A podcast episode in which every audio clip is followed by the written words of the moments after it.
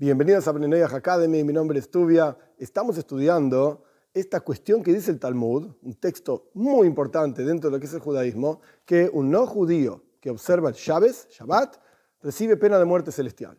Entonces tenemos que entender esta frase, a qué se refiere observar el Shabbat, etcétera, etcétera. Primero que nada, ¿qué es el Shabbat? Pues cuando uno revisa el texto simple del relato de la creación, se ve que Dios creó el mundo en seis días y el séptimo día descansó el concepto de Chávez, la idea más básica de Chávez es que tenemos fe en que Dios creó el mundo. Otras filosofías opinan que el mundo es eterno.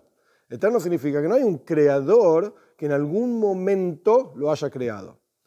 Acá entramos en un campo bastante complejo, porque estamos acostumbrados, en el mundo occidental por lo menos, a ver el tiempo como una línea recta la línea de tiempo como los famosos ejes cartesianos, Y, C, X, etc. La línea del tiempo y avanza y avanza y avanza. Es una línea recta, digamos, infinita. No tiene comienzo, no tiene fin. Cuando uno dibuja los ejes, bueno, efectivamente tiene un comienzo porque estamos trabajando de alguna manera con un periodo de tiempo porque somos seres humanos limitados. Pero es una línea recta infinita. En el judaísmo el tiempo se ve diferente. En el judaísmo el tiempo se ve como una especie de espiral que va repitiéndose momento a momento. El tiempo se ve como una especie de resorte, como si fuese un resorte. Cada anillo del resorte es un año. Y, los anillos del resorte se van repitiendo, son todos iguales, digamos, los anillos del resorte, pero van cambiando de posición un poquito más, y por eso el resorte tiene un tamaño determinado. ¿Qué significa esto? Esto representa, punto número uno, que los momentos del año los meses, los días, incluso las horas, se van repitiendo. En el hebreo, en Lashon Kodesh, el domingo se llama Yom Rishon, el primer día. El lunes se llama Yom Sheni, el segundo día, y así sucesivamente. Pero un momento, ¿cómo el primer día? Si la creación fue hace 5.700 y pico de años, 5.784 años, ¿cómo el primer día? Hoy no es, si fuese domingo, hoy no es el primer día de la creación, es el día número no sé cuánto, nace la cuenta de 5.783 por 365, etcétera. Entonces, ¿por qué lo llamamos el primer día? Porque en realidad la energía divina que Dios utilizó en la creación de ese primer día, esa energía está revelada en todos los primeros días de cada semana, en todos los domingos. La energía divina que Dios utilizó el segundo día de la creación está inyectada, por así decir, y se revela en todos los días lunes de la creación por toda la eternidad, etc.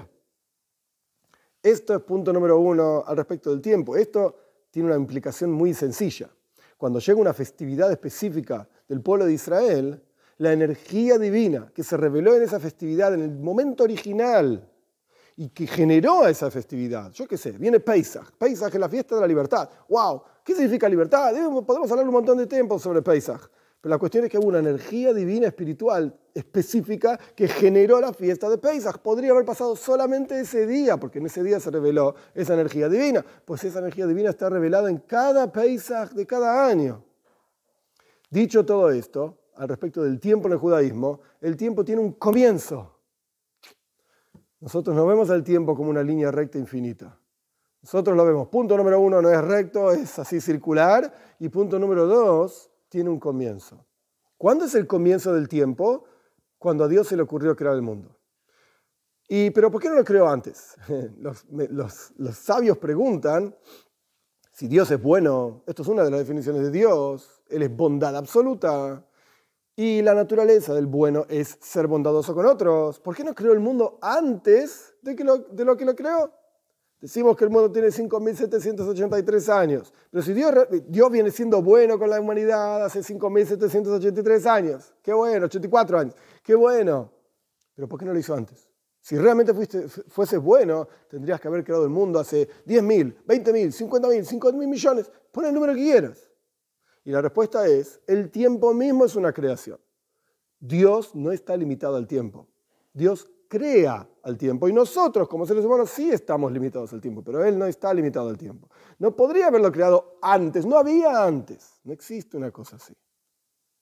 Dios crea el tiempo, el tiempo mismo es una creación. Y a partir del momento que cuenta esa creación, decimos que hay 5.784 años en el mundo. Perfecto. Dicho todo esto, ¿qué es Chávez? Chávez representa la fe, esto es un concepto, representa la fe en la novedad del mundo. En que el mundo es algo creado, en que el mundo no es eterno, el que el mundo, en la fe en que el mundo depende de Dios, Dios no depende del mundo, la fe en que hay algo nuevo que Dios creó. Este es el concepto, uno de los conceptos más básicos de Chávez. Este concepto se aplica a todos los seres humanos. Todos los seres humanos tenemos que tener fe en esta cuestión de que el mundo es algo nuevo. La pregunta es, ¿debemos hacer algo al respecto de esto o no? Oh, entonces esto, Dios mediante, vamos a continuar estudiando sobre cómo se observa, cómo se festeja, entre comillas, cómo se conmemora esta cuestión de la novedad del mundo que representa efectivamente Chávez.